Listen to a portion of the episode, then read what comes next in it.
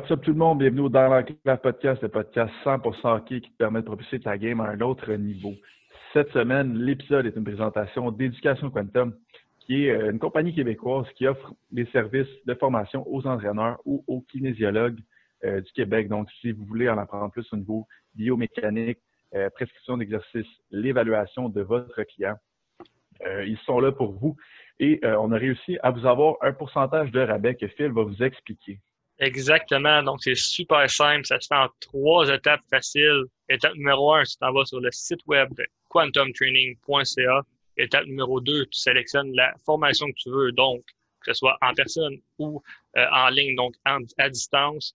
Et tu mets ça dans ton beau petit panier et rendu euh, au moment de payer, donc étape numéro 3, tu euh, rentres le code promo enclave 10 dans la petite section, le petit boîte code promo et tu appliques. Et puis là, tu vas bénéficier d'un petit 10% de rabais. C'est pas beau, ça? C'est magnifique, magnifique. Cette semaine, euh, comme invité, on a reçu Mathieu Curado, qui est un ancien joueur professionnel. Euh, il a joué, il a fait des camps professionnels au niveau des Bruins de Boston, des Rangers de New York. Il est maintenant agent de joueur, il a sa propre agence. Euh, l'ancien agent de Phil, je pense qu'il faut le mentionner, ça quand même. Euh, on a parlé de quoi avec lui aujourd'hui? On a parlé, ben, on a fait le tour de, sa carrière, on a parlé de, son passage junior, euh, de son passage en Europe, de, ses, de ses années pro. Puis aussi, on a beaucoup parlé de, ben, du repêchage, comment est-ce que les joueurs se préparent euh, avec les circonstances qu'on vit actuellement. on a parlé du joueur de son agence, on a parlé de son agence, comment est-ce qu'un agence, en fait, c'est quoi son travail, c'est quoi son rôle, comment est-ce qu'il est payé aussi, parce que souvent, le monde ils ne savent pas trop comment est-ce qu'ils sont payés ou ils pensent qu'il y a des frais associés à ci, à ça. Puis, euh, c'est ça. Donc, euh, j'arrête d'en parler parce que sinon, on va tout expliquer le podcast ici. Donc, euh, je, vous laisse, je vous laisse en découvrir sur le métier d'agent. Donc, sur ça, je vous souhaite un très bon podcast. Bon podcast, tout le monde.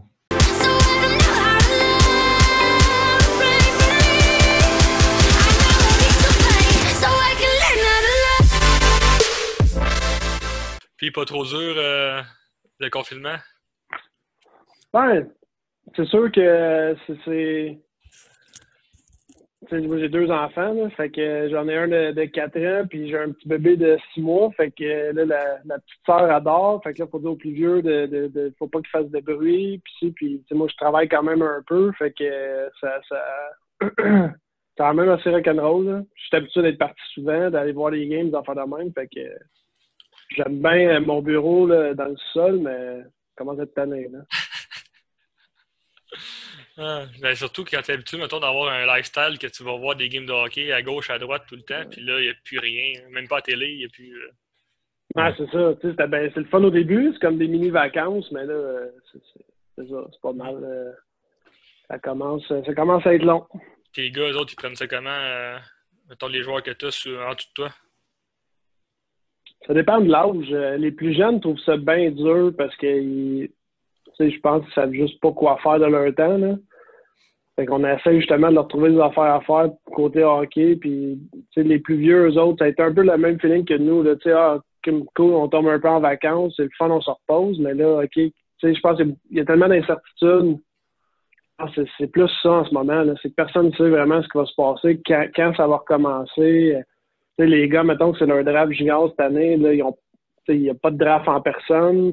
C'est vraiment différent. Faut tout le monde s'adapte. Puis honnêtement, je me mets à leur place. Les, années dans le hockey, c'est tellement. Chaque année est importante à partir de 15 ans. Fait que là, tu tombes que tu aucun contrôle. Tu sais pas ce qui va se passer, quand ça va recommencer. honnêtement, c'est tough. Là. Je pense que là, ils ont, euh, la, la, GMQ ont décidé de le faire par, euh, par vidéo, hein, je pense, c'est ça? Oui, exactement. Dans le fond, la première ronde va être sur YouTube. Puis euh, le reste, ça va être. c'est un lien vidéo que va avoir sur le site web. Là. même, même pour nous autres, on n'a pas. C'est pas la même chose d'être sur place, pouvoir parler aux équipes, pouvoir. Fait que là, oui, on fait des téléphones, on fait ce qu'on a à faire, mais c'est, c'est loin d'être pareil. Là, le, le face-à-face, c'est toujours mieux que qu'un coup de téléphone. Ah, c'est ça, je voulais savoir justement comment c'était la différence entre, euh, disons, un draft en personne et un draft comme, comme présentement. Là, ben, nous autres, la, une des bonnes affaires là-dedans, c'est que je pense que c'est un de nos plus petits drafts depuis qu'on fait ça. On a juste on a juste quatre joueurs dans le draft. Fait que, tu sais, puis on n'a pas tant de gars impliqués dans des transactions, des choses comme ça, qu'il faut essayer de bouger. Fait c'est un, draft tranquille pour nous autres cette année. Puis on a quand même des joueurs qui devraient sortir euh, assez facilement. Fait que c'était pas. Euh, on n'avait pas des cas qu'il fallait pousser ou des, choses de dernière minute. Fait c'est déjà un draft facile pour nous. Mais là, comme je dis, c'est juste des appels, c'est juste pas la même relation. Là, tu sais, quand tu as une conversation face à face, puis que tu peux pousser ton joueur, en discuter un peu plus plus longtemps, versus là, que c'est des petits des genres de petits appels ici à gauche puis à droite. Tu sais, au draft, tu rencontres un GM, tu le vois, tu sais, je peux te parler deux minutes, tout ça. Puis là, des fois, tu essaies d'appeler, de lui, il est occupé d'autres choses. Finalement, tu sais, là, lui, il te rappelle, là, tout est occupé. Fait on réussit pas à se rejoindre comme prévu, mais on fait, euh, comme, comme je dis, on est chanceux parce que c'est pas notre plus gros draft non plus. Là, fait que mm. ça peut être facile. Fait que ah. tu, tu, vois moins de games, mais tu n'es pas moins occupé, mettons, présentement. Euh, ben, c'est comme si j'étais tombé en mode euh, en mode draft plus tôt. Euh, tu sais, j'ai pas eu de playoffs. Dans le fond, il n'y a pas eu de, de série, tout ça, mais fait que, je suis comme juste dans le processus plus de bonheur. Je pense, euh, honnêtement, je pense que je vais sûrement commencer à trouver ça beaucoup plus tough au mois d'août si les cartes recommencent pas. Là, dire, OK, là, normalement, ça repart. Euh, qu'est-ce qu'on fait? sais aussi, l'été, on essaie de faire des camps de développement pour nos joueurs. Là, cette année, c'est sûr, c'est cancellé. Fait que là, il n'y aura pas le camp de développement. Il y a pas. Je peux pas voir les joueurs aussi face à face. Eux autres aussi, c'est des, des téléphones. La, les relations sont pas pareilles. Là. Fait que ça aussi, c'est un peu euh, un peu spécial. Là. Hmm. Tu penses que ça peut, comme, euh, mettons, influencer la position d'un gars drafté ou ils vont quand même se fier, mettons, à, la dernière liste de sorties puis à ce qu'ils ont vu? Ben, je pense qu'ils vont suivre ce qu'ils ont vu dans la saison. C'est sûr qu'il y a de l'habitude, il y a des gars qui performent tellement bien en playoff, qui, réussissent à, monter ou à descendre ceux qui, qui performent moins bien. Fait que, je pense que ça peut venir influencer pour certains joueurs qui ont des saisons ordinaires qui auraient pu se reprendre dans série. Mais à part de ça, ils ont quand même vu les gars euh, toute la saison. Il y avait une ronde de playoffs de fait aussi dans le midget. Fait que, ils ont quand même vu. Euh, junior, c'est pas super. Draft de Ligue nationale, par exemple, j'aimerais pas ça être dans leur soulier là, parce que il y a tellement de facteurs, il y a tellement de choses à voir. Puis, tu sais, dans, dans la Ligue nationale, dans le fond, tu as, un recruteur régional qui pousse les joueurs à son head scout. Le head scout pousse les joueurs à son GM. Puis, tu sais, ces gars-là, des fois, ils viennent voir jouer des joueurs une ou deux fois. Là. Là, ils ont, des fois, ils n'ont même pas eu le temps de les voir jouer, ces joueurs-là. Fait que, tu sais, qui va prendre la décision finale pour savoir, OK, go, on y va, on le prend. Tu sais, on s'entend, il y a 200, 217 joueurs qui sont pêchés euh, dans une année, là, euh, dans le monde. Fait que c'est pas beaucoup. Puis, qu'est-ce qui va faire la différence entre le Suédois et le Québécois? des fois, c'est que le GM va savoir déplacer pour voir, puis ce gars-là, il a joué une bonne game ce soir-là. Mais là, ils n'ont pas cette opportunité-là. Fait que, l'inverse, c'est aussi vrai. Le GM, peut-être qu'il avait été une fois. Le joueur mal, il a mal performé. Le GM aurait peut-être pu revenir une autre fois, puis ça aurait été vraiment là que ça aurait cliqué, mais là, il n'y aura pas cette opportunité-là non plus. Fait que c'est sûr que la vitrine de visibilité est réduite. Puis là, ben, c'est, ça peut venir influencer là-dessus, mais je pense que les gars qui avaient à sortir devraient sortir. c'est sûr, les, les, les fins de ronde, ça va plus être peut-être des choix sûr sur papier versus euh, dans le passé, les, équipes avaient des choix précis, mais encore là, la saison était presque finie aussi. Là, fait que, Parce que tout, il avait un bon bout de fête. Là. Je pense que vous autres, vous avez, vous avez un goaler hein, qui, euh, qui est éligible au draft.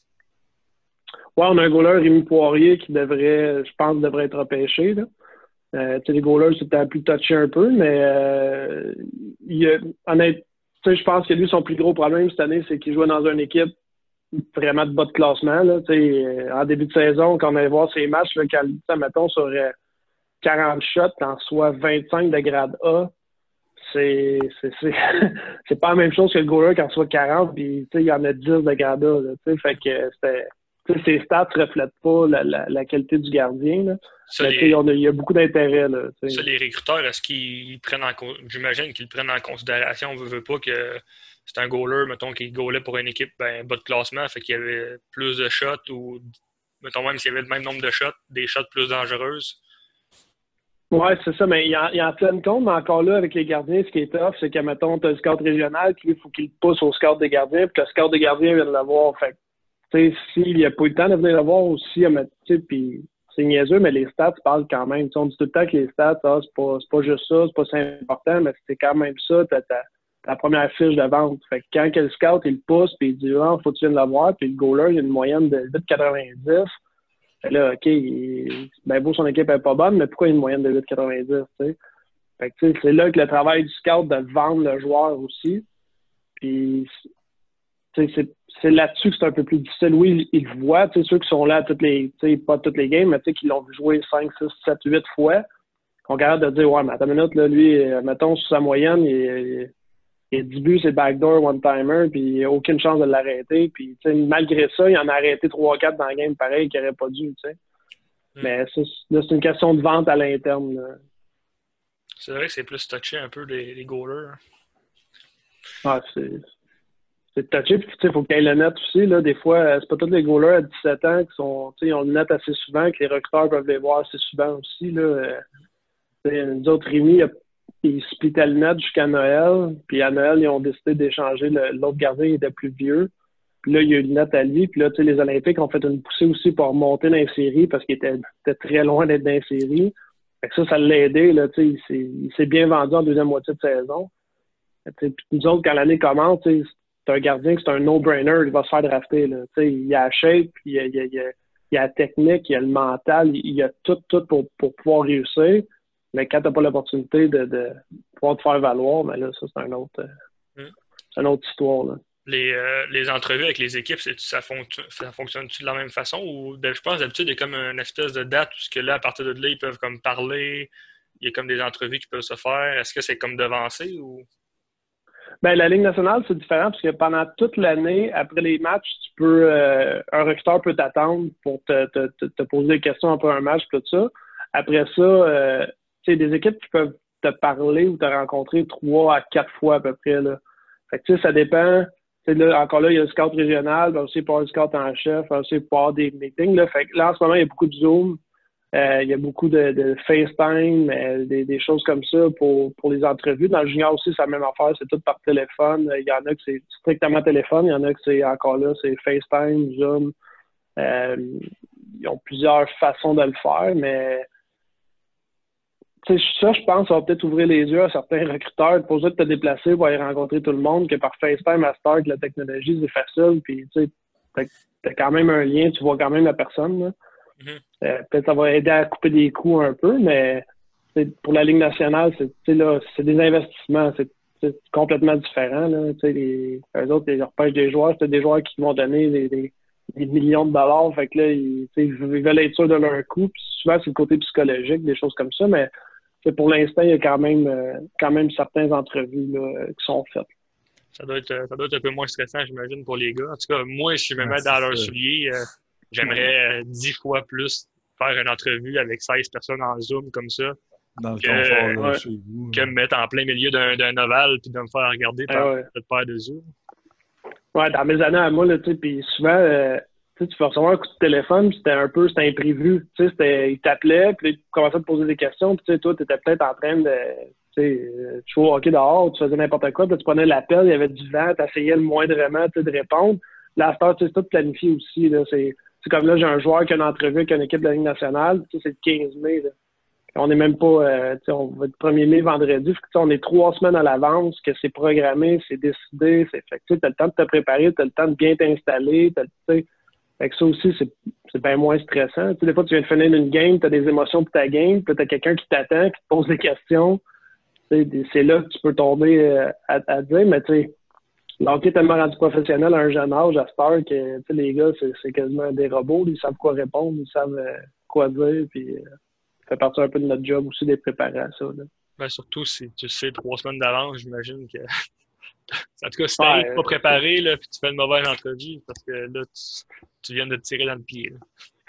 Ouais, puis tu sais, moi, je dis souvent à mes joueurs, euh, essayez pas de montrer non plus quelqu'un que vous n'êtes pas. Là à un moment donné, l'équipe, ils vont repêcher, mettons, tel type de joueur. Puis, tu sais, oui, la personnalité, tout ça. Si euh, tu fais croire que tu es une autre personne totalement, puis finalement, la journée que tu rentres avec eux autres pour jouer avec eux autres, tu es une autre personne, ben, tu sais, pour, pour eux autres, c'est pas ça qu'ils ont pêché, c'est pas ça qu'ils ont vu. Fait que, en bout de ligne, qui restent eux autres mêmes aussi. Puis ça, ça peut. Euh, ça, ça, va parler, c'est le joueur qui achète, c'est sa personnalité, c'est ça. Essaye pas de, de, te faire croire que tu es quelqu'un d'autre non plus. Là. Comment tu prépares tes, tes joueurs, mettons, aux entrevues? As-tu des, des, des, des, tricks un peu, des trucs? Ouais, mais nous autres, on a un template, dans le fond. Euh, avec, avec le temps, on, on, sait les questions aussi qui, sont posées. moi, j'en ai vécu dans le temps. Mon partenaire en a vécu aussi euh, certaines entrevues. On, sait un peu c'est quoi. Fait on les met en mise en situation. On essaie de, nous autres même de leur poser des questions, des. C'est un peu les questions pas, pas les plus chiennes, mais sûr que la question qui revient le plus souvent que les joueurs ne savent pas quoi répondre, c'est à quel joueur dans la Ligue nationale tu te compares. Quand tu te demandais ça euh, sur le vif de même, des fois, tu, euh, je, sais pas, c'est dur de trouver un joueur. Fait que c'est un peu de faire réfléchir à ces questions-là d'avance pour que la journée qu'ils se font poser la question, mais ça soit un automatisme, ils soient, soient capables de dire bon ben moi je reçois, je ressemble à tel joueur, puis pourquoi je ressemble à tel joueur?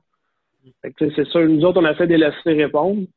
Puis là, quand ça vient pas tout ça, ben là, on leur, propose des choix, on leur explique pourquoi on pense que ça, c'est des bons choix. Puis là, tu sais, on, brainstorm un peu pour savoir, eux, ils ont-ils d'autres joueurs en tête, ils ont-ils d'autres choses, Des fois, tu as un défenseur défensif qui te nomme euh, Carlson. Ça, OK, attends une minute, là, ça, ça marche pas. Là. Fait que c'est d'être sûr qu'ils savent bien évaluer leur game puis dire des bonnes personnes aussi. Ah ben, euh, moi, je pense qu'on va, on va revenir un peu dans, dans, le passé, mettons, savoir euh, un peu, un peu t'es, qui, c'est qui euh, Mathieu Curado, puis ton, nous parler un peu de ton parcours de hockey en tant que joueur avant de devenir agent? Ouais, ben dans le fond, moi j'ai joué tout mon hockey mineur, ça arrive nord de Montréal, avec les avec les conquérants. Euh, fait que j'ai joué depuis oui Bantam. Euh, après ça, mon budget de 3, mais dans ce temps-là, Mascouche appartenait euh, à Trois-Rivières. Fait que j'étais joué au Cap de la Magdeleine dans le budget de 3 euh, pendant deux ans. C'était ma première expérience de partir de la maison. Euh, la structure là-bas, les estacades, c'était incroyable dans le temps. Là, c'est une école sportive. c'était la première fois nous arrivés à quelque part, le monde savait t'étais qui. Tout, c'était c'était le fun. C'est une belle expérience, honnêtement. J'ai vraiment aimé euh, mes deux années là-bas. Ça a vraiment été le fun. Euh, j'ai été repêché par les Foreurs de Val d'Or. J'ai joué à Val d'Or pendant trois ans. Après ça, j'ai été échangé. J'étais joué à Gatineau. Euh, j'ai passé par la France avant de me ramasser à Gatineau. Puis j'étais joué un peu en France. Pendant que j'étais en France, je me suis fait échanger à Gatineau. Puis pendant mes années juniors, j'ai un camp avec les Rangers de New York puis les Blues de Boston. Après ça, euh, j'étais allé universitaire pendant une session en venant de mon camp des Bruins. Euh, puis finalement, j'avais des offres professionnelles tout ça, puis je voulais vraiment le vivre. Là. après un an d'université, je me suis dit non, je veux vraiment essayer d'aller le vivre. Fait que là, j'étais allé jouer dans la Ligue internationale à Fort Wayne. Euh, j'ai joué là deux ans. Puis j'avais vu des up and down dans la Ligue américaine avec Norfolk, avec Rooster. Euh, Hamilton, j'ai joué après ça dans East Coast à Kalamazoo. Je suis revenu à Fort Wayne l'année d'après. Euh, puis après ça, je suis euh, après ça, j'ai décidé d'arrêter de jouer.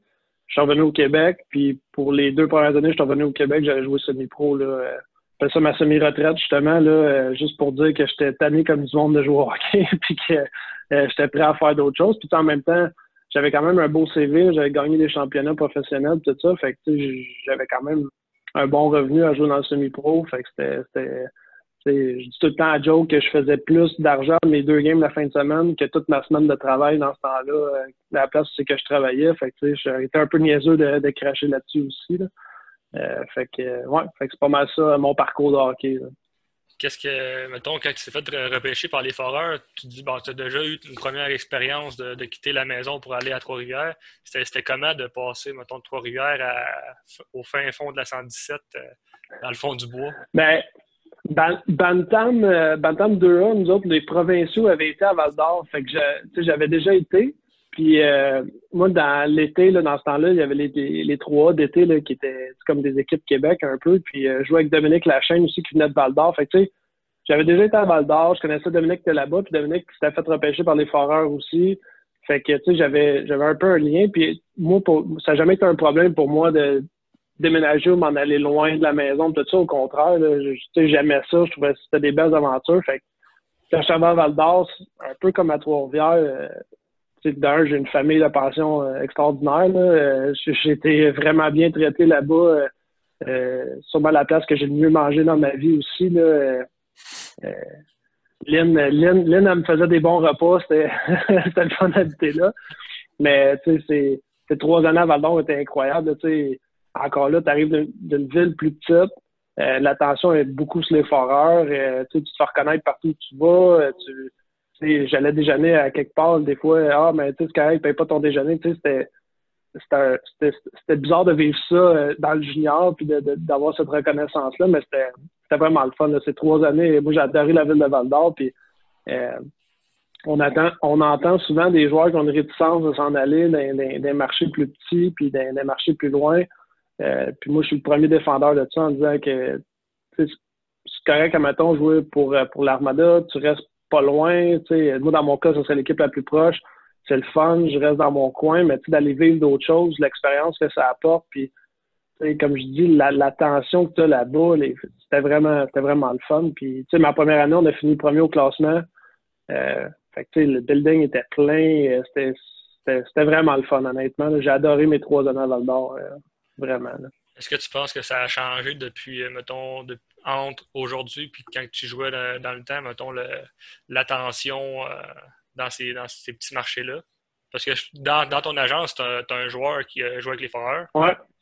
Ben écoute, je pense que depuis qu'on a commencé, j'ai toujours eu des joueurs qui jouent avec les Foreurs par pur hasard, parce que tu sais, il n'y a personne qui reste de l'organisation dans le temps que moi j'étais là, là. Fait que c'est pas une question que moi j'ai joué là, c'est par pur hasard, mais euh, je, ouais, je pense que les, les gars voient encore là, ils sont plus proches des partisans. Les, les partisans les, les, leur parlent. Euh, ils, adorent aussi. Ça reste des plus petits marchés, ça reste qu'ils ont des, des, des, moyens financiers plus petits.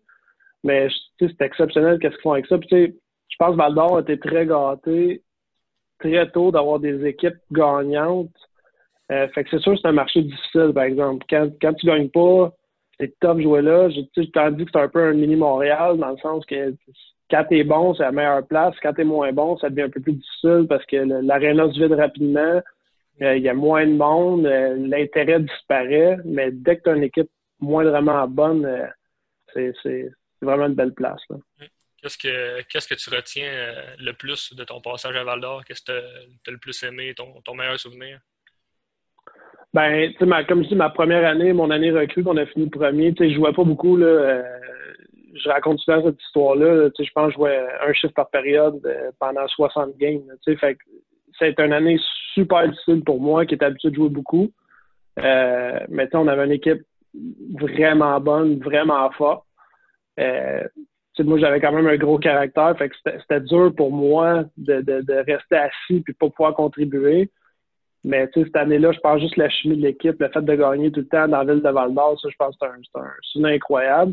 Euh, moi, j'habitais en pension avec Luc Bourdon aussi à Val d'Or. Fait que, Luc, Luc puis moi, on a eu des liens vraiment spéciaux. Puis, tu sais, euh, Luc était probablement le meilleur joueur avec qui j'ai joué, là, même si j'ai joué avec des joueurs euh, vraiment bons là, dans, ma carrière, autant junior que professionnel. Mais, je pense, Luc, c'est un joueur vraiment qui était spécial. Puis d'habiter avec lui, puis le fun qu'on a eu ensemble, la chimie qu'on a eu ensemble aussi, c'était Luc, c'est un méchant moineau, là. Il faisait, il faisait des mauvais coups pas mal, puis on niaisait beaucoup ensemble, mais justement, ça, là, cette chimie-là que j'ai créé avec Luc, là, puis notre pension, c'était vraiment. Ça, c'est des souvenirs que j'oublierai jamais, c'est sûr. Tu es allé jouer en France, comme tu disais tantôt. En même temps, tu t'es fait échanger à Gatineau. Pourquoi tu étais allé en France à ce moment-là de ta carrière?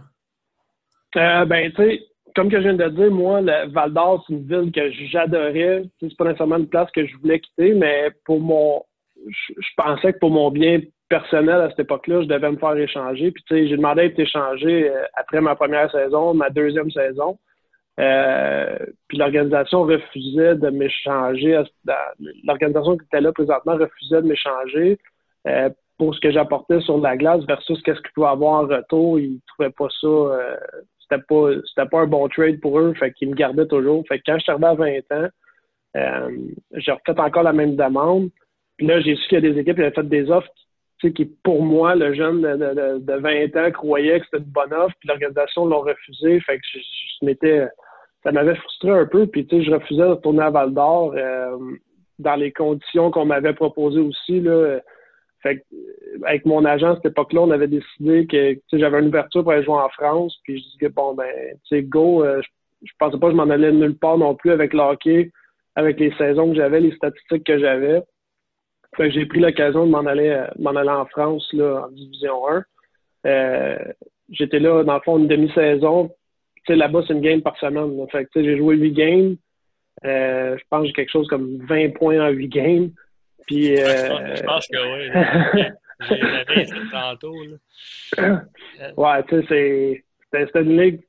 C'était vrai, ça encore là, c'est toute une expérience. Tu sais, tu pognes la rondelle, tu fais une montée, puis le monde se lève, puis applaudisse, tu sais, t'es comme, voyons, c'est quoi? Tu sais, c'est vraiment, c'est une autre mentalité totalement. Puis, tu sais, j'étais j'étais le Canadien qui venait jouer euh, qui venait jouer en France. Fait que, tu sais, euh, quand j'ai reçu l'appel pour me dire que j'avais une possibilité d'en venir jouer junior, si ça m'intéressait, je me suis dit, ben oui, c'est sûr, c'est ça que je voulais. Euh, puis là, ben ça, l'échange est arrivé, là, je me suis ramassé avec Gatineau, là, ça a été ça a été, je pense, la meilleure décision de ma carrière de revenir de un. Puis j'ai vécu de quoi d'extraordinaire à, Gatineau aussi, là, avec les Claude Giroux, euh, David Krejci. Euh, on, avait, la troisième équipe la plus jeune dans la ligue. On a perdu en finale de conférence contre euh, Moncton cette année-là, qui avait la, Coupe Memorial chez eux. Puis c'était une équipe pactée totalement, mais je pense que c'est une de mes meilleures décisions aussi. Mais ouais, je me suis je suis parti parce qu'on refusait de m'échanger. Pour moi, c'était le meilleur moyen de. J'avais dit que je ne retournerais pas s'ils ne m'échangeaient pas. J'ai trouvé un autre, un autre solution, un autre chemin. Puis ça, mettons, tu avais le droit de justement partir jouer dans une autre ligue puis revenir, parce que je sais que, mettons, euh, ben, sûrement encore présentement, tu peux pas comme aller jouer NCAA. Euh, tu sais, tu as comme 48 heures d'éligibilité d'un camp, puis, euh, ouais. puis ça, tu avais le droit d'aller jouer dans une autre ligue revenir. Euh, ouais, ben la, la NCAA, ça, c'est une question de clearing house. Fait que dans le fond, euh, tu peux pas être considéré comme un joueur professionnel pour aller jouer universitaire en aucun temps. Fait que dès que tu es junior majeur, dans le fond, tu as un salaire. Euh, fait vu que tu as un salaire, ben, tu peux plus, t'es plus éligible à jouer universitaire. Tandis que là, la seule affaire qu'il fallait faire, c'est que, c'est parce que l'équipe en France ont acheté mes droits internationaux.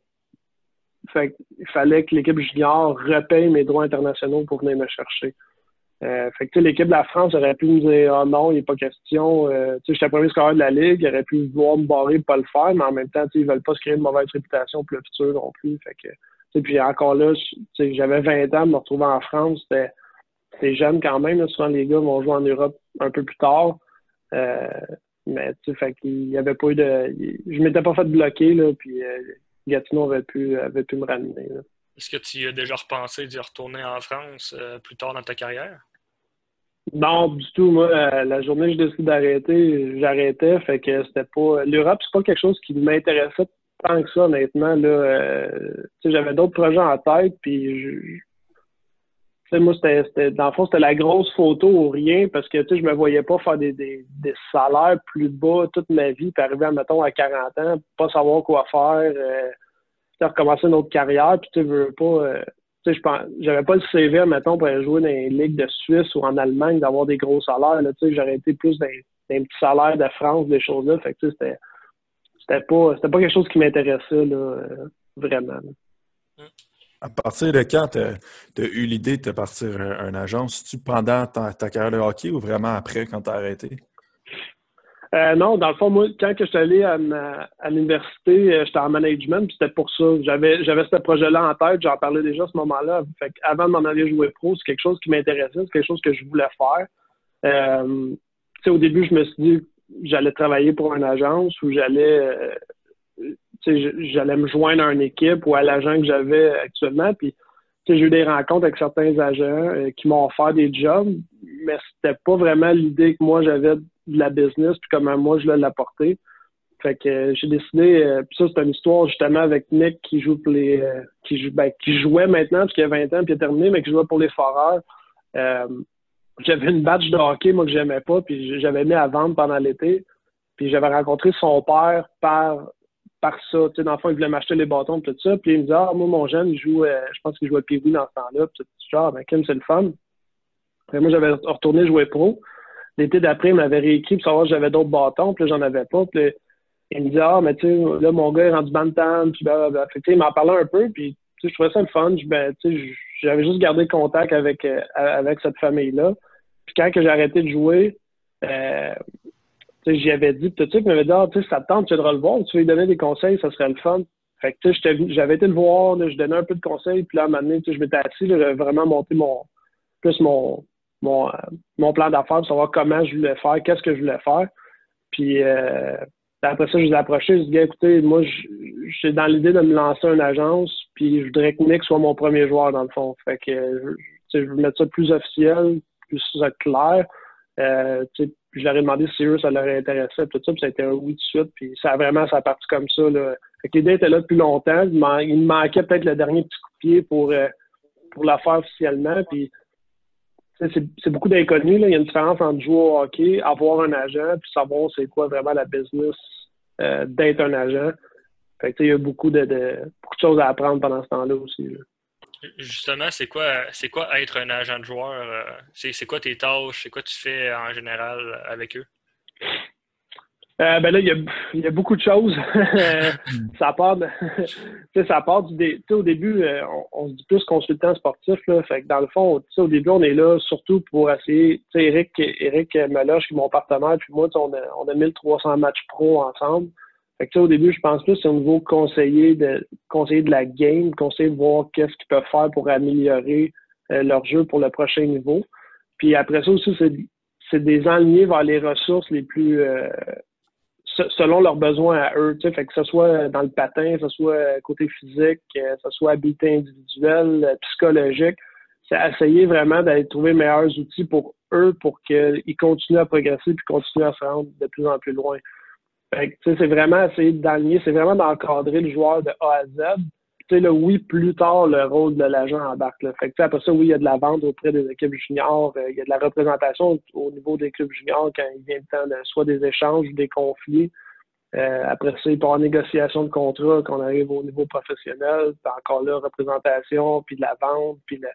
Fait que, il y a beaucoup, euh, il y a beaucoup d'aspects dans le business. Euh, puis Eric puis moi, on essaie, on se sépare pas les tâches. Les deux, on essaie de, on essaie de tout faire parce que certains joueurs vont être plus à l'aise avec moi, certains vont être plus à l'aise avec Eric. Euh, fait que, on, on essaie les deux de, de tout faire. Euh, c'est sûr, rendu du côté négociation de contrat, il euh, faut que tu sois certifié par la, par la NHLPA pour pouvoir négocier un contrat. Fait que, ça, ça c'est des frais. Fait que, ça, c'est moi qui, qui, est, qui est certifié par, par l'association des joueurs. Fait que c'est moi qui fais ce volet-là. Mais tu sais, c'est sûr qu'Éric est consulté, puis on se parle pour savoir que si on l'accepte dessus, c'est une bonne idée, on en parle aux joueurs. Fait, on fait tout euh, on fait tout ensemble de A à Z. Il n'y euh, en a pas un qui fait un rôle plus élevé que l'autre. C'est vraiment c'est vraiment en équipe. C'est quelle formation que ça prend pour, euh, pour être agent de joueur? Tu disais que tu as commencé à l'université un bac en management. Est-ce que tu l'as fini? Est-ce que tu penses, tu conseilles au monde de faire ça, mettons, pour être agent? Ben, tu sais, honnêtement, le, critère numéro un pour moi, de la façon qu'on voit la business, c'est l'expérience hockey. Ça, pour moi, c'est l'école que je pense que pas tout le monde qui a accès premièrement parce que c'est pas tout le monde qui peut avoir joué professionnel. Euh, après ça, c'est ça reste une business. Fait que n'importe quoi qui, peut aider un joueur à faire, pas un joueur, mais un agent à, à, gérer une entreprise, ça peut, ça peut être utile. Il euh, n'y a pas de formation prérequise. On entend souvent parler que ça prend soit un avocat ou un notaire, des choses comme ça. La NHLPA ne demande pas ça. Euh, puis, tu sais, la NHLPA touche beaucoup à tout ce qui est légal, tout ce qui est. Euh, tout. mais, tu sais, il faut avoir beaucoup de connaissances dans plein d'aspects. Tu sais, autant dans le droit que dans les économiquement. fait tu sais, rendu là, je pense que c'est juste de t'entourer des bonnes personnes moi, je pense que mon expertise est côté hockey, puis côté évaluation, puis aider les joueurs à progresser. Euh, côté financier, euh, j'ai pas de formation là-dedans, je, connais pas ça. Fait que, je, je, suis entouré de personnes qui peuvent m'aider là-dedans, puis qui peuvent euh, qui peuvent aider les joueurs à prendre les bonnes décisions, ces choses-là. Fait que, je pense que n'importe quoi qui peut toucher, aider à gérer une entreprise est, bon comme formation. Puis après ça, ben, l'expérience de la game, ça, je, comme je dis, c'est pas tout le monde qui l'a, c'est pas tout le monde qui voit ça, mais pour nous, je pense que c'est notre plus gros atout. C'est ça qui fait la différence avec les autres agences, c'est qu'il n'y a pas beaucoup de monde qui peuvent se vanter d'avoir autant de matchs professionnels de jouer.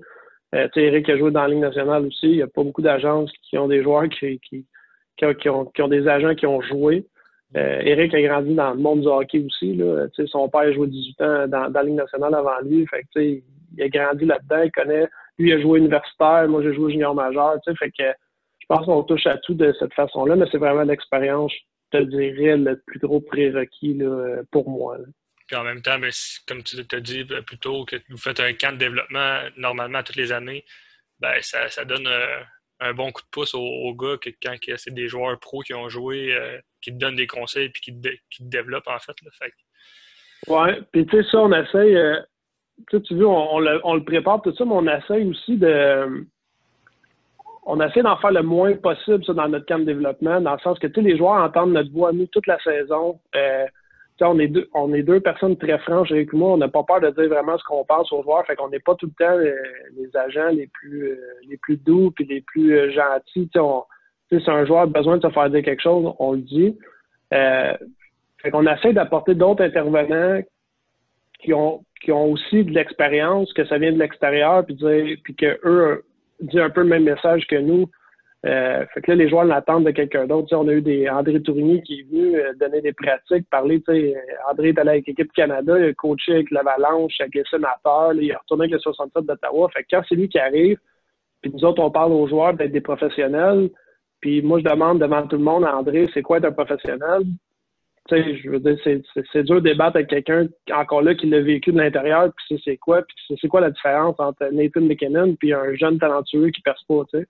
Fait que c'est. Dans notre cas de développement, on essaie un peu de se sortir de là parce que les gars, c'est un peu le rôle de, le rôle du papa. Là, ton, ton, ton père, il, dit, il a bien beau te dire des affaires tout le temps, puis il a souvent raison, mais c'est ton père, puis t'es tanné de l'entendre, puis là, l'autre personne rentre, te le dit, ah ouais, c'est vrai, mais dans le fond, c'est le même message.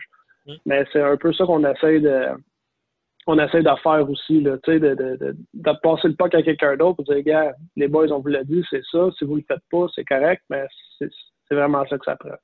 Mais j'aime, le point que tu as amené, que tu dis on n'est pas tout le temps tout doux, que des fois on dit ce qu'il faut, faut, mettons, ce qu'il faut dire.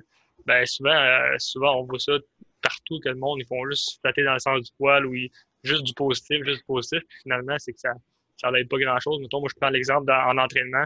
Euh, si avec mon client, je dis tout le temps euh, ah, il good job, lâche pas, good job, good job, ben, à un moment donné, lui, il va penser que c'est bon, même s'il y a des points techniques à corriger. Puis, Exact. Puis moi, moi c'est un peu, c'est une des raisons pourquoi je voulais être agent, c'est que l'expérience que moi j'avais d'un agent, c'était ça. C'était temps, non, ça va être correct. En continue même, ça va être correct. La table dans le dos. Oui, des fois, c'est le fun. Puis oui, des fois, on en a besoin. Puis je pense qu'on le fait aussi.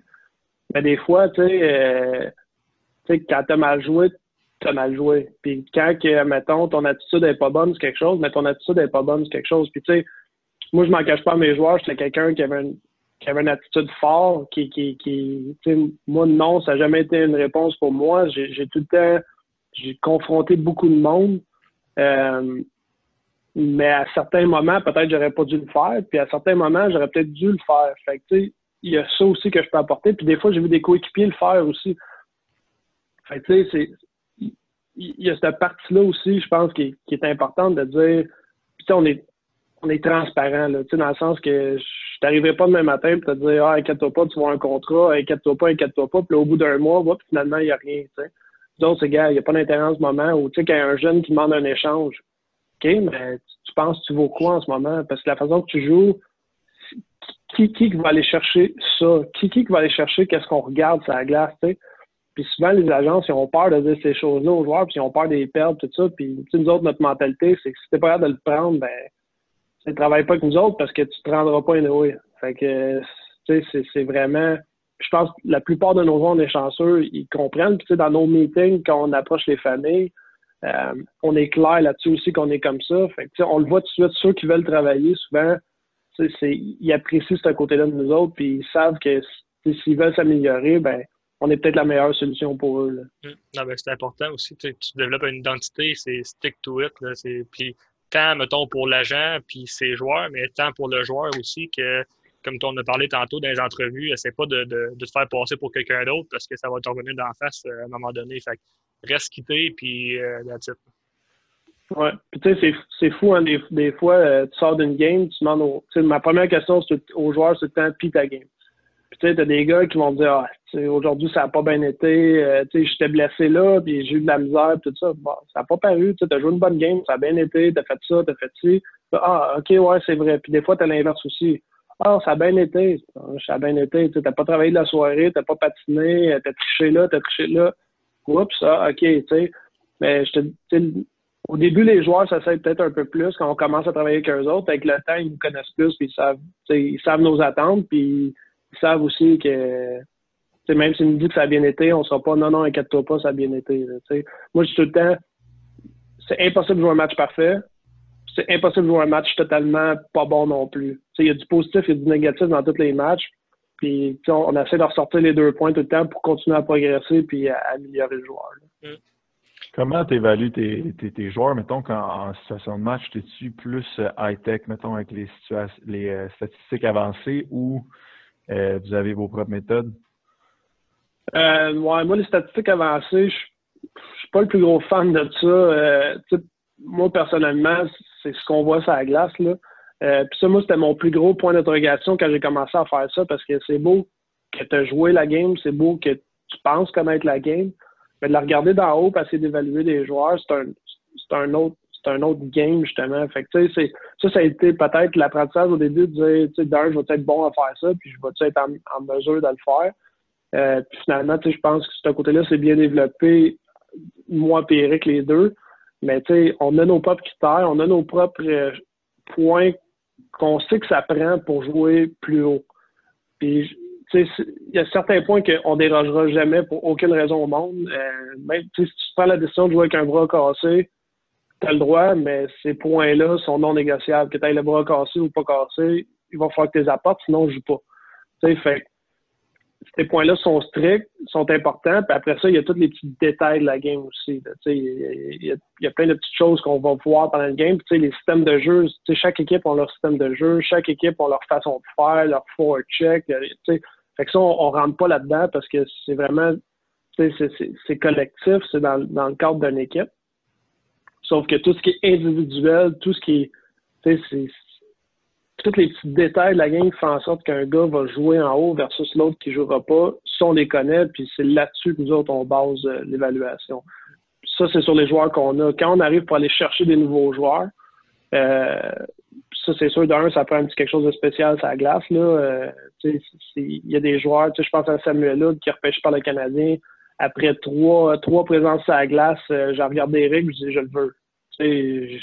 C'était clair, c'était évident pour moi qu'il avait tous les atouts, son, son hockey sense, ses mains, sa vitesse, la façon qu'il réfléchissait à la game. Ça sautait aux yeux pour moi. Tandis qu'il y en a d'autres, c'est plus par l'effort, puis des, des avec le temps que tu te rends compte, à force de les voir jouer, tu dis, ah non, lui, il y a vraiment quelque chose. Il y en a que c'est vraiment clair, il y en a que c'est plus, plus long. Mm.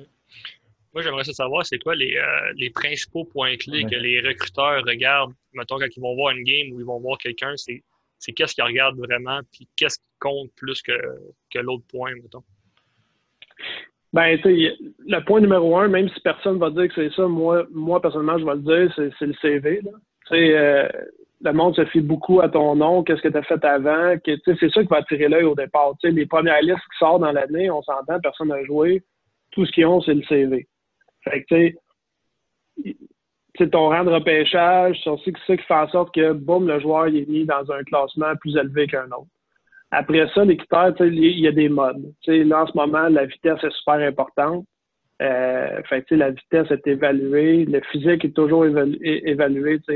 Es-tu grand, es-tu fort physiquement? Euh, euh, la technique du coup de patin aussi, c'est beau être vite, mais être vite junior versus être vite dans la ligne nationale, ça prend une technique. Est-ce que la technique est bonne? Y a-t-il quelque chose à faire avec ça? Y a-t-il le joueur? Puis la, force brute aussi, je pense qu'on le voit facilement aussi. Le, joueur qui passe tout le monde sur la glace puis qui est plus fort physiquement, qui gagne tous ses batteurs un contre un, ben, fait que ça, c'est les premiers points clés. Euh, L'hockey IQ, ça, on s'entend, c'est quelque chose qu'ils vont toujours regarder. L'intelligence de la game, la façon qu'ils font leur jeu. Euh, mais tu sais, dites-vous que chaque équipe de la Ligue nationale se présente au draft avec une liste d'à peu près 80-90 noms seulement. il y a 217 joueurs qui sortent. dans leur liste de 80-90 noms, il y en a qui sortiront même pas. Fait que, tu sais, tout le monde a sa façon d'évaluer les joueurs différents. Tout le monde a une opinion différente de ce qu'ils recherchent et qu'est-ce qu'ils veulent chez un joueur. Fait que, tu sais, c'est dur de dire les critères exactement qu'on va regarder. C'est vraiment organisation par organisation qui cherche des affaires différentes. Puis, il y a des listes, mettons, un gars comme Nathan Légaré, il y a des équipes qui l'ont même pas interviewé. Il avait scoré, je pense, 47 buts à 17 ans. Comment mais sais, eux autres avaient jugé, ah, son patin me fait peur, je suis pas sûr. Euh, skill-wise, je suis pas assez sûr, tout ça. nous autres, on, on s'entend, c'est nos joueurs, on veut, les aime, puis on, veut, on, veut les promouvoir, tout ça. Puis des fois, tu es, comme ça à connaissance là, de, de voir des, des commentaires, d'être comme, voyons donc, c'est impossible, mais eux autres, c'est leur façon de l'évaluer, tu sais. Mm. Euh, je pense qu'il n'est pas, tombé dans une mauvaise organisation. Non, c'est ça. Non, mais c'est ça. Tu sais, je pense que tout, euh, tout finit par bien s'enligner en bout de ligne, mais c'est vraiment. Puis eux l'avaient beaucoup plus tôt sur leur liste aussi. Pour, pour eux, c'est un aubaine. Euh, puis pour d'autres, c'est tabarnouche. Euh, il me semble qu'ils ont payé cher pour aller chercher un choix de troisième ronde. Fait encore là, c'est l'opinion. Moi, je, moi, je pense que c'est un vol. Moi, je pense que Nathan, il aurait pu être un choix de première ronde, puis sûrement que le futur va, le dire. Mais c'est ça.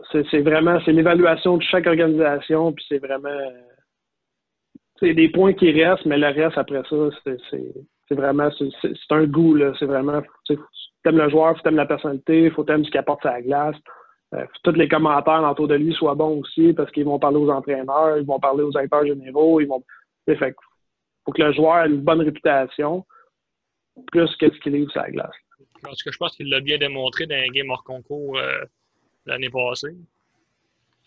Ouais, puis tu sais, je veux dire, Nathan est un est pour nous autres un joueur. Quand, quand, tu quand tu décris le profil de qu'est-ce que ça prend pour jouer chez, avec les pros, Nathan c'est déjà un pro. Dans le sens de comment qui comment qui, prend soin de lui en dehors de la glace, euh, comment il a adhéré, mettons, autant au niveau nutrition que l'entraînement. Il en fait plus. Puis, je dis souvent ça, certains joueurs ont quelque chose dans l'œil qui font en sorte que il n'y a rien qui va les arrêter, mais tu sais, Nathan est là. il, sort de ses games, il, est souvent frustré, souvent insatisfait, il en veut toujours plus, il en veut, tu sais, puis des joueurs de même, c'est tout le temps plus facile de tirer ses règles pour les ralentir qu'essayer de leur pousser dans le dos pour qu'ils continuent, mais tu sais, Nathan, de temps en temps, dit OK, wow, tu sais, calme-toi, reviens. Mais c'est un, c'est un joueur, euh, c'est un shooter incroyable. Il est fort physiquement. Il est, c'est le profil pour jouer dans la Ligue nationale. Physiquement, il serait prêt à le faire. Là. Il est assez fort et assez gros physiquement pour le faire déjà. la question que tout le monde se pose, euh, comment est-ce qu'un agent est payé? Euh, ben, ça vaut ça va au contrat professionnel. Fait que encore là, comme tout le monde se pose, puis nous autres aussi, quand on rencontre les familles, c'est OK, mais comment fait pour faire de l'argent? Ben, c'est faut que le joueur joue professionnel. Avant ça, ben, 99,9% du temps, on va faire du bénévolat avec les joueurs. C'est notre, notre décision. D'un, on choisit avec qui on veut travailler. Euh, fait que c'est nous qui prenons le gars, c'est nous qui l'investissement le, d'investir envers un joueur, puis prendre du temps pour lui, puis tout ça, parce qu'on croit qu'il y a quelque chose de plus spécial qu'un autre. Mais tant que longtemps qu'il n'y a pas de contrat professionnel, euh, on n'est on pas payé. Que ça, c'est un pourcentage du contrat euh, qui varie selon les agences, là, mais ça se ressemble quand même pas mal tout. fait qu'au début, euh, ouais, fait qu'au début, mettons, tu faisais du bénévolat, ça veut dire que tu avais un autre job conjointement à ça. Oui, non, exactement. Puis, tu sais, je, l'ai encore. Euh, tu sais, moi, je suis chanceux, je suis représentant des ventes pour une compagnie de batterie industrielle. Puis, euh, c'est le travail parfait pour moi. Là, euh, je suis toujours sur la route. Euh, je, je peux faire mes horaires. Euh, fait que ça, ça m'aide beaucoup. Puis en même temps, les investissements sont tellement gros de l'autre côté que c'est sûr à un moment donné, je dis tout le temps à blague que mon, travail en ce moment me sert à vivre, puis que ce que j'ai fait comme joueur de hockey, je le dépense les autres, là, parce que c'est pas mal ça. Là. On, on investit beaucoup de temps, beaucoup d'argent aussi dans, dans, dans, nos joueurs. Fait que c'est long avant de, avant de pouvoir. L'année passée, c'était la première année financièrement qu'on a fait un profit. Euh, cette année, on va en faire aussi. Puis les années s'en viennent qui sont de mieux en mieux. Fait ça vient, mais c'est un c'est long. C'est, quelque chose. Quand tu pas un jeune à, à 14 ans, avant qu'il se rende à jouer pro, c'est 5-6 ans de délai avant qu'il y ait un revenu potentiel qui rentre. Ça, c'est ça. C'est s'il se rend jusque-là. S'il se rend jusque-là. Disons que tu en as 20, à, disons 20 joueurs Bam-Tam. Tu en as rien qu'un, mettons, qui se rend pro ben, ça fait rien qu'un, ça fait pas 20 joueurs. Puis souvent, c'est ça que le, monde voit, voit pas. Ou, souvent, j'entends souvent dire euh, Ah, ben moi, je, veux pas avoir un agent, ça coûte cher, ou peu importe, mais ils savent même pas comment, justement, ils sont, sont rémunérés. Exact. c'est ça. Puis, tu sais, il y, a certaines agences qui chargent des, euh, des genres de frais, mais tu sais, aucune agence euh, réputée au Québec fait ça. c'est plus des, des, petites agences qui essaient de partir d'autre chose que ils prennent un peu n'importe quel joueur, puis ils chargent des administration fees, c'est genre 500$, puis ils roulent un peu avec ça. Euh, mais souvent, eux vont prendre les joueurs que les agences sérieuses n'auraient pas nécessairement pris par manque de temps ou par ou qu'on voit pas quelque chose dans le joueur. On, on, peut se tromper, on s'entend. Des joueurs qu'on ne pensait pas, finalement, ils se rendent. Mais non, c'est ça, tu sais, puis des fois, c'est quelque chose qu'on répète souvent aux familles. Je dis, oubliez pas, il n'y a personne qui me paye en ce moment. fait mm. Prenez votre pot égal, puis repensez que tout ce qu'on fait en ce moment, tout le temps que je mets, c'est du temps que je n'ai pas avec ma famille ou que je ne passe pas avec mes amis ou peu importe. Fait, moi, en tant que joueur, je suis un joueur qui était émotif, passionné, puis qui travaillait fort, puis je suis pareil comme agent. Fait que, je mets beaucoup de mon cœur, de mon temps. Euh, mais, ça me fait plaisir de le faire. Là, Nick euh, Wallet à Val d'Or, puis Nick, là, euh, tu peux pas avoir un jeune plus dédié, plus. Euh, écoute, c'est une machine. J'ai jamais vu un jeune s'entraîner de même. Ça n'a aucun sens. Puis si tu m'avais dit qu'elle allait jouer junior qu'elle allait avoir une carrière comme ça quand il était bantam, je t'aurais pas cru. Là. Il, il, il, a une carrière extraordinaire junior, tout ça. il s'en va jouer universitaire. Puis on s'entend, dans un universitaire, il m'a jamais payé, euh, il il m'a pas donné une pièce, sauf que je suis plus que content d'avoir fait ça avec lui puis de continuer. Puis après l'université, il va sûrement vouloir jouer professionnel, puis on va l'aider là-dedans. Mais tu sais, c'est des joueurs de même qui nous donnent en retour puis qui apprécient ce qu'on fait, mais en même temps, euh, ça me fait plus que plaisir. Là. Justement, professionnel, ça commence pas à partir de junior, c'est après le junior c'est ça? Oui, ça peut. Fait tout ce qui est dans le fond, euh, soit East Coast, Ligue américaine, Ligue nationale, puis tout ce qui est Europe, euh, tout, tout c'est parce que junior, oui, ils ont un salaire, là, mais c'est. Euh, je ne prendrai pas un pourcentage de leur 80 par semaine. ça tirait mal un peu.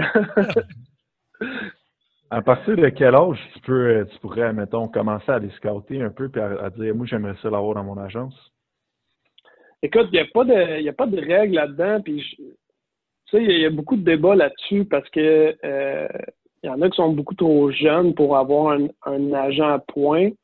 Euh, puis là, rendu là, je pense aussi c'est le choix. Tu sais, as, des agences que moi j'appelle des agences de billets de loterie. Fait tu sais, ils attendent juste que, que le ticket soit gagnant puis ils viennent cacher une. Euh, tu sais, quand ils le prennent à 13 ans, 14 ans, puis ils font rien avec, ils attendent juste que, ben, pour moi, ça sert absolument rien d'avoir un agent. Puis, tu sais, il y en a qui vont vraiment tôt. Là, euh, écoute, nous, on entend parler que du monde vont au tournoi pee de Québec, scatter. Moi, je n'ai jamais vu une game pee de ma vie. Euh, c'est leur choix, c'est leur décision. Ils vont vraiment jeunes. Mais là, il faut que tu penses encore là que le gap avant qu'ils se rendent pro, il est énorme. La différence entre un joueur pee à Bantam est énorme. Euh, puis, tu sais, il n'y a, a, rien qui protège l'agent là-dedans, dans le sens que oui, il peut travailler avec toi dans le PWI, puis il peut arriver de se dire, ah non, je m'en vais avec un autre. Fait que, tu sais, est-ce que ça vaut la peine d'aller aussi jeune? Nous autres, on y croit pas. Après ça, qu'est-ce que tu apportes à un jeune de cet âge-là aussi? Il y a ça, puis tu sais, tu veux pas non plus faire à croire qu'il est rendu parce qu'il y a un agent, parce que c'est totalement faux. Fait que, nous autres, là, je te dis, les vraiment bons joueurs, c'est deuxième année Bantam. Euh, qu'on commence vraiment à les approcher. Tu sais, dans le début de saison, on sait un peu ceux qui s'en viennent c'est les, les noms, puis quand on va voir les matchs, comme que je dis, c'est quand même assez évident pour certains joueurs. Fait eux, c'est 14 ans, sinon ça va être 15 ans. Première année de pas mal. Parce que, anyways, le hockey, euh, je me répète à tous les podcasts, le, hockey, c'est un, sport qui à développement tardif. Fait que même si au tournoi Pee de Québec, je veux dire, il a fini meilleur pointeur, ça se peut que ce soit un flop. Comme que ben l'autre n'est pas rendu au tournoi Pee de Québec, puis que finalement, c'est lui qui va sortir euh, premier round junior, puis ainsi C'est ça. Puis le meilleur exemple, c'est, je veux dire, tu prends le CV à moi, tu prends le CV à Eric, là, puis tu regardes, mettons, Bantam, qui qui va se rendre. tout le monde aurait misé sur moi. Là. Eric a joué Bantam B. Là. Mm. Fait que personne au monde croyait qu'elle allait jouer dans la Ligue nationale. Puis, finalement, lui a joué, puis moi, j'ai pas joué, parce qu'il s'est développé plus tard dans sa game à lui, dans, le style de joueur qu'il était. Son développement était plus tardif, puis finalement, il s'est rendu. C'est une science de même. Exactement, on voit que les repêchages à chaque année, ils font encore des erreurs à 18 ans, mais en même temps, à 18 ans, il était bon, mais là, l'autre, finalement, l'a dépassé.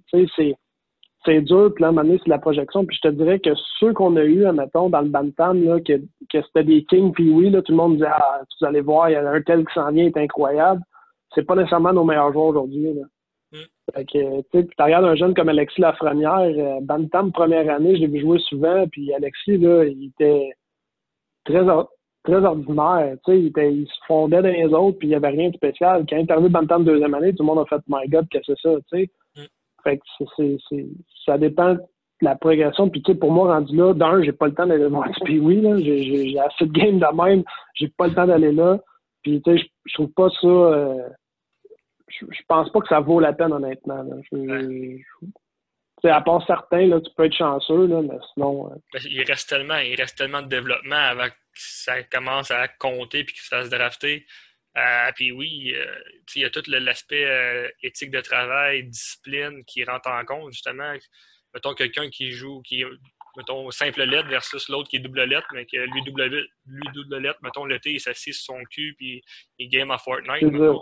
Puis l'autre qui, qui, fait des petits workouts, qui s'entraîne, qui, qui, lit un peu sur la nutrition, puis il fait attention, mais c'est lui que trois ans plus tard, il va avoir dépassé l'autre.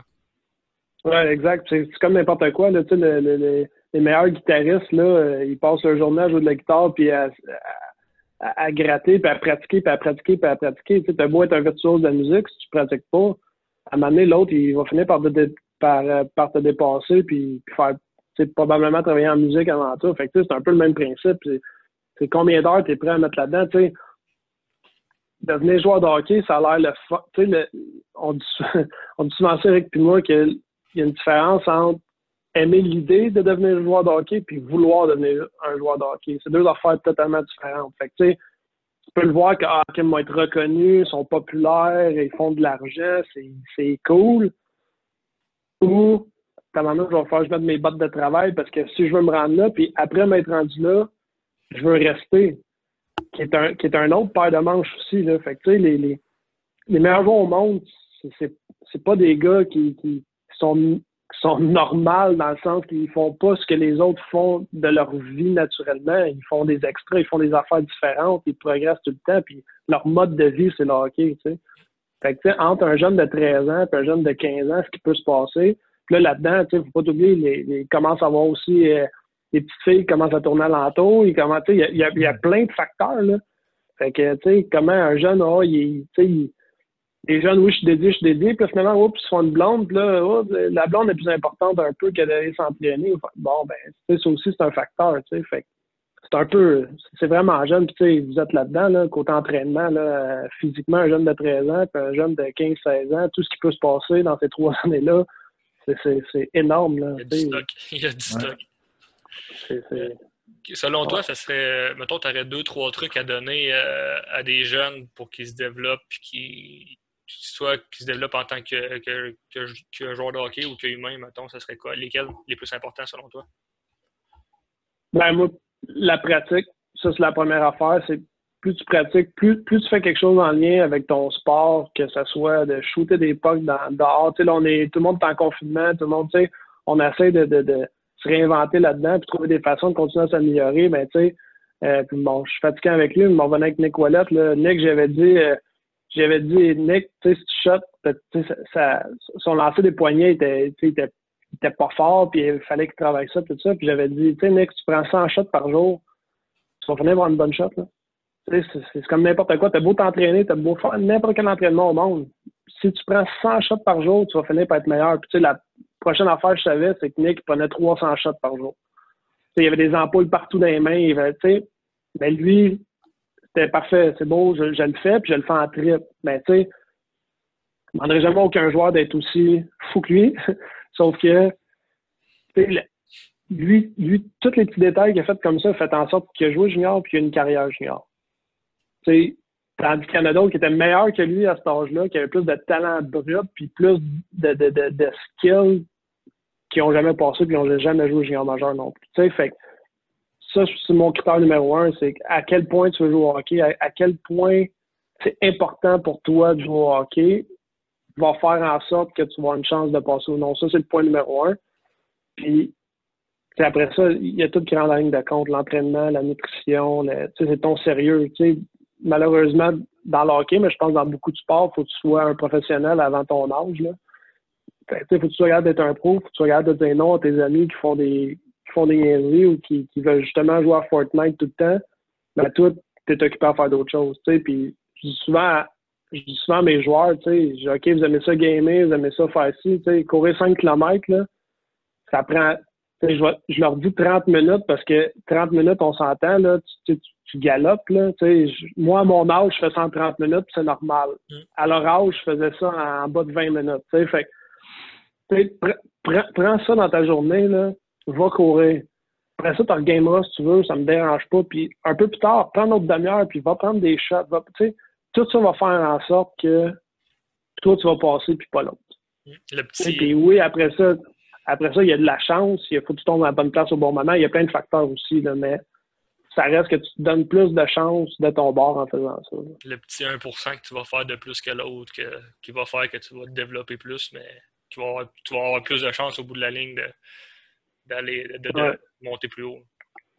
C'est comme si je t'envoie euh, deux joueurs s'entraîner avec toi les deux joueurs, oui, mettons, même shape, même affaire, puis tout, les deux joueurs vont s'entraîner avec toi. Ben, s'il y en a un qui en fait plus en dehors, c'est pas obligé d'être plus d'entraînement, que comme je dis, prendre des shots, euh, faire du quick feed plus, faire... Bon, ben, lui, c'est sûr qu'il va progresser plus vite que l'autre. Mm. Tu sais, euh, il y a beaucoup de. souvent, on parle de surentraînement ou des choses comme ça. Puis, tu sais, oui, il faut faire attention de ce parti-là, mais tu sais, quelqu'un qui, qui dort bien, qui mange bien, puis, tu sais, de la surentraînement, c'est sûr, si tu viens de t'entraîner, tu as fait un gros training, tu sais, ils vont pas en faire un deuxième, sauf que tu peux faire d'autres choses. Tu sais, dans le hockey, il n'y a, pas beaucoup d'entraînement dans le hockey que les gars, justement, font des 5 km ou des, tu sais, parce que c'est moins important pour le hockey, mais en même temps, c'est un cardio de fond. Ben, va le faire. Tu sais, c'est pas long, là. C'est pas ça qui va t'épuiser. Ben, surtout, mettons, dans des moments comme qu'on vit présentement, je veux dire, c'est pas tout le monde qui a accès à de l'équipement d'entraînement. Il faut qu'au moins, s'il décide de faire de quoi de plus que de ne rien faire, c'est déjà mieux que. ouais. ouais. mais tu sais, c'est ça, en entraînement, ça, ça joue, tu sais, disons, quelqu'un qui. Bon, faut faire 10 répétitions, mais il y en a un qui, à 9e, ça commence à brûler, puis ça ne tente plus vraiment de pousser la dixième. Puis l'autre qui va tout donner pour aller chercher la dixième, ou même que, disons, que ça, ça coupe à la dixième, mettons, il a fait, pas il a fait juste à moitié, mais c'est la petite moitié de plus qu'il a essayé d'aller chercher qui fait que c'est lui qui va avoir plus de gains au bout de la ligne. Oui, c'est ça, exactement. Puis tu sais, tu le vois toi-même dans, l'entraînement. Moi, j'en ai vu souvent des gars de même. Il faut faire des séries de 10, mais ils en font 9. Ouais. Ou ils en font 8. Bah bon, non, non, je l'ai fait. Parfait, tu l'as fait. mais la seule personne que tu triches, c'est toi-même. Exact. Exact. Puis justement, cette année, on, pour la première année, on part notre camp d'été. Puis c'est justement ce qu'on ce qu'on dit dans quasiment toutes les vidéos qu'on a montées. C'est écoute, rendu là, c'est toi, le, toi le, maître de ton destin. Si tu décides d'écrire 10 sur ta feuille, mais tu en as fait 9, tu te mets à toi-même, puis au bout de la ligne, euh, on ne peut pas plus tomber. Exactement, c'est ça. Fait que, moi, je parle, le meilleur conseil, ça revient tout le temps à ça. C'est l'éthique de travail. C'est à quel point tu veux devenir un joueur de hockey. Puis je pose souvent cette question-là. Je pose souvent, c'est correct, c'est le fun, tu fais, des, tu, fais du fun avec tes amis, puis tout ça. Puis il faut que le hockey ça reste un sport, ça reste un, faut que ça reste le fun. Mais si pour toi, t'entraîner puis faire toutes les à côté, c'est pas le fun, ben peut-être t'es pas fait pour jouer au hockey non plus. Tu sais. Puis moi, je prends mon exemple dans, cette situation-là. Quand j'étais plus jeune, j'aimais pas vraiment ça m'entraîner. Je trouvais que c'était une corvée, puis ci, puis ça. Puis là, tu vois, je suis comme un peu cordonnier mal chaussé. Je fais ça maintenant de ma vie, puis je dis aux jeunes de, s'entraîner, c'est important. Mais justement, vu que je l'ai vécu euh, dans le mauvais, sens, ben, on dirait que je suis plus en mesure de, le démontrer aux jeunes que c'est important. Puis. Euh, oui, exact. là-dedans, il y a une maturité aussi qui vient. Là, euh, avec le temps, tu apprends. Puis, moi aussi, quand je regarde mon parcours après, moi aussi, il y a plein d'affaires, je dis, ça, moi, j'aurais peut-être dû faire ça, j'aurais peut-être dû faire ça, mais tu sais, ça, ça vient avec l'expérience, puis qu'est-ce qu'on acquiert, puis tu sais, ça. Mais tu sais, c'est facile à dire aujourd'hui de, dire aux gens, ben, faisant plus, faisant plus, mais tu sais, le plus tough là-dedans pour eux, c'est OK, faisant plus, mais c'est quoi faire plus? Puis à leur âge, souvent, j'étais prêt à en faire plus, mais je savais pas quoi faire. Fait que, tu sais, puis ça, c'est un message qu'on envoie souvent à nos joueurs, c'est si tu sais pas quoi faire, appelle-moi, je vais te trouver de quoi faire. Mm. C'est sûr qu'il y a quelque chose à faire, mais tu sais, si eux, tout ce qu'ils ont à faire aujourd'hui, dans le temps, c'était différent, tu t'envoies un email ou, euh, tu sais, tout ce qu'ils ont à faire, c'est soit m'écrire un texto ou m'appeler, me dire, hey Matt, euh, je, là, je sais plus quoi faire, t'as-tu, t'as-tu une idée, t'as-tu quelque chose, euh, j'aimerais ça travailler telle affaire, ben, Kim go, c'est sûr, m'a trouvé une solution, m'a trouvé quelque chose à faire c'est, encore là, toute part de eux.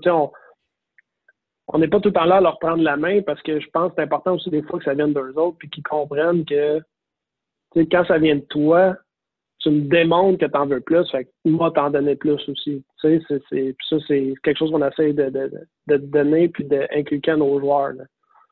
Si tu avais à nous dire euh, une ou deux anecdotes euh, croustillantes que tu as vécues quand tu jouais au hockey, tu peux dire. Euh, croustillante, ouais. ce qui est tough, euh, ce qui est tough avec ces questions-là, c'est qu'il se passe tellement d'affaires dans le monde du hockey que d'un, tu ne se racontes pas, puis d'autres affaires qui, se racontent, mais il y a tellement eu d'anecdotes, d'histoires. Euh, mais tu sais, une, une qui, qui, est quand même le fun, là, quand je fais mon camp avec les Rangers, euh, j'ai joué un match en concours, puis euh, je me retrouve à jouer avec euh, Jamie Landmark puis Alex Kovalev. Puis la première la, première période, écoute, on vire en rond, il n'y a rien qui marche. Là. moi, un, j'étais impressionné. J'avais 18 ans dans ce temps-là, j'étais impressionné, j'étais nerveux, stressé. Il n'y a rien qui marchait. Puis je vais tout le temps me rappeler, à un moment donné, j'arrive au banc, puis euh, Kovalev, tu sais, moi, je vais au centre, puis Kovalev, il me dit euh, On the breakout, when I touch the puck, you skate. moi, moi j'avais juste à regarder, puis tu sais, j'étais pas trop ça encore. Mon anglais, moi, je cassais mon anglais, là, avec son accent, ben, sais, puis on part en breakout, à un moment donné, il reçoit le puck à l'aile. Écoute, moi, je me baisse la tête, là, puis je pars patiner en ligne droite, là, euh, comme si ma vie en dépendait. Puis là, à un moment donné, je me reviens juste pour voir qu'est-ce qui se passe avec le jeu. Puis je vois juste la rondelle arriver de airs, puis tomber sur ma palette. Puis là, tu sais, je me lève la tête, là, je, je, t'en échappé, tu sais. Puis, puis j'avais, j'avais marqué là-dessus tout ça, mais c'était, fou, là, tu sais, un jeune de 18 ans qui se fait dire ça par, tu sais, un, joueur vedette de même, puis, tu sais, sur, le coup, tu sais, oui, il y a le stress, tout ça, puis tu sais, quand t'es là, tu, tu dis, comme j'ai d'affaires là, fait que, tu sais, t'en pas intimidé, mais en même temps, ça reste que c'est stressant, tu veux bien faire, tu veux bien paraître. Puis ça, ça c'était vraiment. Ça, c'était tout, euh, tout un, c'était toute une affaire. Puis l'autre anecdote, je peux vous dire, mettons, sans rentrer dans les détails, c'est avec Luc à Val comme je disais tantôt, Luc et moi, deux personnes qui aimaient ça jouer des mauvais tours, puis, puis niaiser beaucoup. Puis à un moment donné, euh, Luc, il revient de Noël, il venait du Nouveau-Brunswick. Puis il revient de Noël, puis il dit, Matt, il dit, j'ai eu le plus beau cadeau de l'histoire. OK, c'est quoi? Puis il sort, il y, a, a eu une caméra vidéo pour sa fête. Eh ben, pour Noël, excuse. Puis nous autres, on s'était mis à faire comme des comme des genres de jackass à, Val d'Or. Mais écoute, on a tellement fait d'affaires sur cette sur, cette caméra-là, des niaiseries qui se racontent pas. en tout cas, on a filmé tout plein d'affaires. Puis euh, quand Luc est décédé, euh, plusieurs années, il y a eu une classique de golf en son nom au Nouveau-Brunswick, puis euh, ça a duré neuf ans, puis je suis allé les neuf années. Puis euh, vers la 7 huitième année, à année, sa mère, elle vient me voir, puis elle dit, tu sais, Matt, elle dit, tu sais que, tu sais, la caméra à Luc? Elle dit, ouais. Elle dit, tu sais que j'ai tout retrouvé les cassettes, hein? moi, là, je savais ce qu'il y avait sur toutes ces cassettes-là. J'étais sa connaissance. Là, je savais qu'elle avait tout vu. Puis j'étais comme, non, non, t'as pas vu tout ça. Là, ça se peut pas. Là, tu. Puis ça, ça a été la, la, meilleure et la pire achat que sa mère a pu faire. C'est de donner ça parce que, écoute, ça, ça nous a nourris pour faire euh, plusieurs niaiseries. Ben, moi, je pense que ça fait le tour euh, de la section podcast. Ouais. Absolument. Bon, ben, merveilleux. Un grand merci d'avoir participé euh, au podcast. Ben, ça me fait plaisir. C'était bien le fun de faire ça avec, avec vous autres.